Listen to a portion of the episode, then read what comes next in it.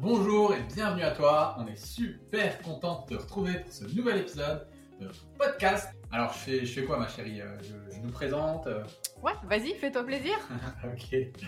Alors, si tu ne nous connais pas, euh, ma chère et tendre et moi-même, on est experts en transformation physique, mentale et émotionnelle.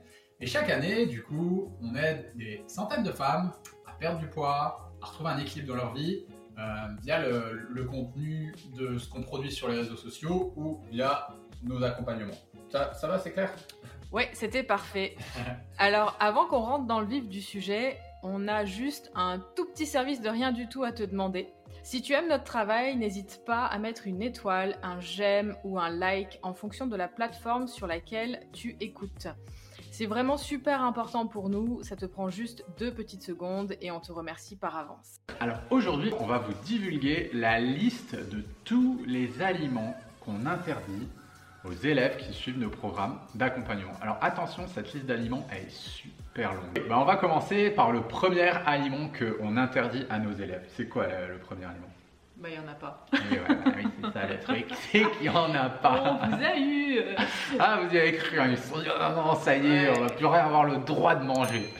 Donc en fait, nous, dans, dans notre philosophie, c'est exactement ce que dit Céline, il y a zéro aliment qui sont interdits. On n'est pas du tout euh, fan de tout ça, de se dire, il y a des aliments qui sont autorisés, des aliments qui sont interdits, etc. Et en fait, nous, ce qu'on trouve, c'est que le fait d'interdire des aliments, au-delà du côté oui, je vais être frustré, etc., ça infantilise. Ça a tendance à infantiliser les gens, ça a tendance à infantiliser les personnes et ça les coupe de leurs responsabilités. Donc nous, dans notre programme, en fait, c'est simple. Les personnes peuvent boire du coca, manger du McDo, manger des kebabs, manger du Nutella, manger des tartines. Il n'y a aucun problème. On peut tout faire. Et il n'y a personne qui va jamais leur dire Oh, Quoi, mais c'est un scandale, euh, les engueuler, les disputer, t'as mangé du McDo, mais. Allô, on n'est pas à l'école primaire en fait. Nous, dans notre vision des choses, on n'est pas du tout dans, dans ce sens-là.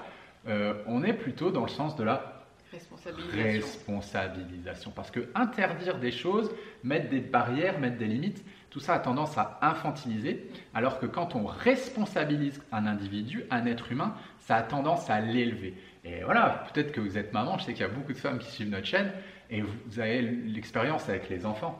Hein tu peux nous en dire plus par rapport aux Bah, enfants? oui, alors les interdits euh, aux enfants, on peut en avoir plein. Notamment, par exemple, on va interdire à l'enfant de toucher la cheminée qui est ultra chaude. Donc c'est un interdit, mais naturellement, l'enfant, comme il sait pas ce que c'est que la chaleur, il sait pas ce que c'est que se brûler, bah, il va y aller, il va toucher, et il va se brûler la main, et ça va être le, la catastrophe, et on va se retrouver aux urgences. Donc en fait, euh, moi ma manière d'éduquer, c'est plutôt, je t'interdis pas à toucher la cheminée, tu peux la toucher, il n'y a pas de problème si tu veux, même on le fait ensemble, et je te montre, et naturellement j'approche la main, et c'est tellement chaud que l'enfant retire la main de lui-même, et il va pas être fou, il va pas aller se brûler. Et pour moi c'est un petit peu la même chose avec la nourriture. Je n'interdis pas de manger certaines choses. Par contre, je te dis vas-y mange-le, et regarde ce que ça fait sur toi. Et si tu as des effets indésirables qui vont être de l'acné, une fatigue, de la prise de gras, euh, plein de choses, une digestion affreuse, eh ben, tu peux en déduire toi-même qu'en fait, tout simplement, cet aliment, il n'est pas fait pour toi, il n'est pas bon pour toi. Donc, je ne veux pas d'interdit. Par contre, moi, ce que je veux, c'est euh, de faire des expériences. Fais des expériences avec l'alimentation. J'ai pas envie de donner un plan tout prêt en disant mange ci, mange ci, mange ci, mange ci, parce que euh, j'ai décidé que c'était comme ça que tu devais manger. La personne, au fur et à mesure du programme de l'accompagnement, elle va apprendre à se découvrir, elle va apprendre à savoir qu'est-ce qui est bon, qu'est-ce qui est pas bon. Parce que souvent, quand on est dans un flot en fait d'alimentation, on essaye plein de trucs, on mange plein de trucs, on mange, euh, bah, j'en sais rien, de la charcuterie, des kebabs, du coca, etc. Et au final, on sait même pas qui, qui fait quoi. Et quand on se remet à une alimentation un petit peu plus équilibrée, et que là, on rajoute des trucs et on se dit, oh bah tiens, attends, avant, euh, je me buvais un verre d'alcool, c'était quand même sympa, et que là, la personne, elle boit l'alcool et qu'elle me dit, non mais attends, c'est maintenant j'ai compris. Euh, c'est clair que je suis à l'envers, j'ai mal à la tête le lendemain matin, je me sens super mal, et naturellement, en fait, la personne va se créer elle-même un interdit, mais plus parce qu'elle aura analysé ce que ça va lui faire sur son Mm. corps, plutôt que moi je lui dise non, t'as pas le droit de faire ça. Et il faut toujours l'explication derrière. C'est pour ça qu'un enfant aussi, le- la manière d'éduquer, plutôt je, je préfère dire élever un enfant, c'est de lui expliquer le pourquoi du comment et de l'amener à faire l'expérience et de dire voilà, il y a un muret ici, c'est dangereux, ok, tu peux tomber, fais-le quand même, mais il y, il y a une certaine responsabilité à avoir, donc je te laisse faire et euh, on verra ce qui, se passe, mais fais attention, voilà, il y a, ça comme danger qui peut arriver. Exactement, et en fait, nous, du coup, ce qu'on qu'on met en place, c'est beaucoup, beaucoup d'outils de quantification. Parce que ça aussi, c'est une problématique que je pense rencontre beaucoup de femmes, c'est qu'elles ne savent pas, elles sont dans le flou, comme disait un petit peu Céline, elles n'ont pas utilisé des outils de quantification précis pour évaluer ben, leur niveau de bien-être, leur santé, euh, leur apparence physique. Et nous, en fait, on quantifie tout avec elles. On n'est vraiment pas fan de l'interdit. Par contre, là où on est vraiment regardant, c'est sur le fait de remplir ces outils de quantification. Et en fait, les personnes, elles vont se rendre compte par elles-mêmes que Tiens, j'ai mangé du Nutella, comment je me suis senti? Et là, il y a des cases à cocher, à mettre des notes sur 10, etc. Bah, ma digestion, mon énergie, ma prise de poids, etc. Bah, toutes les notes, quand on voit que j'ai mangé tel aliment, elles sont au maximum. Et là, naturellement, on se dit, bah, ok, j'ai fait l'expérience, je me suis rendu compte par moi-même que cette chose n'était pas adaptée à mon profil. Je me suis rendu compte par moi-même que cette chose me fatiguait, que cet aliment me fatiguait. Après, je suis la seule responsable de le refaire ou pas. Ouais, c'est ce que j'appelle euh, aussi bah, le libre arbitre. Exactement. Euh, on a le libre arbitre, bah, finalement, de manger McDo euh, tous les jours, Eh de oui. boire du coca. ok, bah, moi, il n'y a pas de problème, tout le monde peut le faire, j'ai aucun problème avec ça. Mais par contre, derrière, c'est les causes à effet. Mm. Et moi, je parle toujours des causes à effet. Voilà, si tu manges ça euh, et ça, en effet, bah, peut-être sur ton corps, ça va engendrer ça et ça. Et comme en connaissance de cause, eh ben, tu es responsable de le faire ou de ne pas le faire. De la même manière que bah, quand tu bois de l'alcool, tu sais que certainement le matin, tu vas avoir mal à la tête.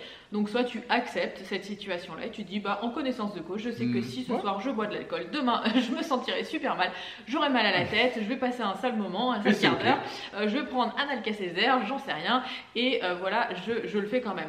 Et au passage, bah, je détruis un petit peu mon foie, ma santé. Et si c'est pas une des valeurs hautes euh, chez, vous, par exemple, eh ben, vous allez peut-être continuer à le faire. Mais au moins, ce qui est important, c'est de savoir euh, qu'est-ce que l'aliment va engendrer dans le corps de chacun, puisqu'on ne va pas forcément réagir tous aux mêmes aliments. hein. Après, quand c'est des aliments industriels, on est à peu près tous d'accord là-dessus, hein, d'accord Mais après, il y a des aliments qui ont euh, bonne presse, qui sont des bons aliments et qui vont correspondre à des personnes et qui, au contraire, vont pouvoir fatiguer ou faire prendre de la masse grasse à d'autres personnes.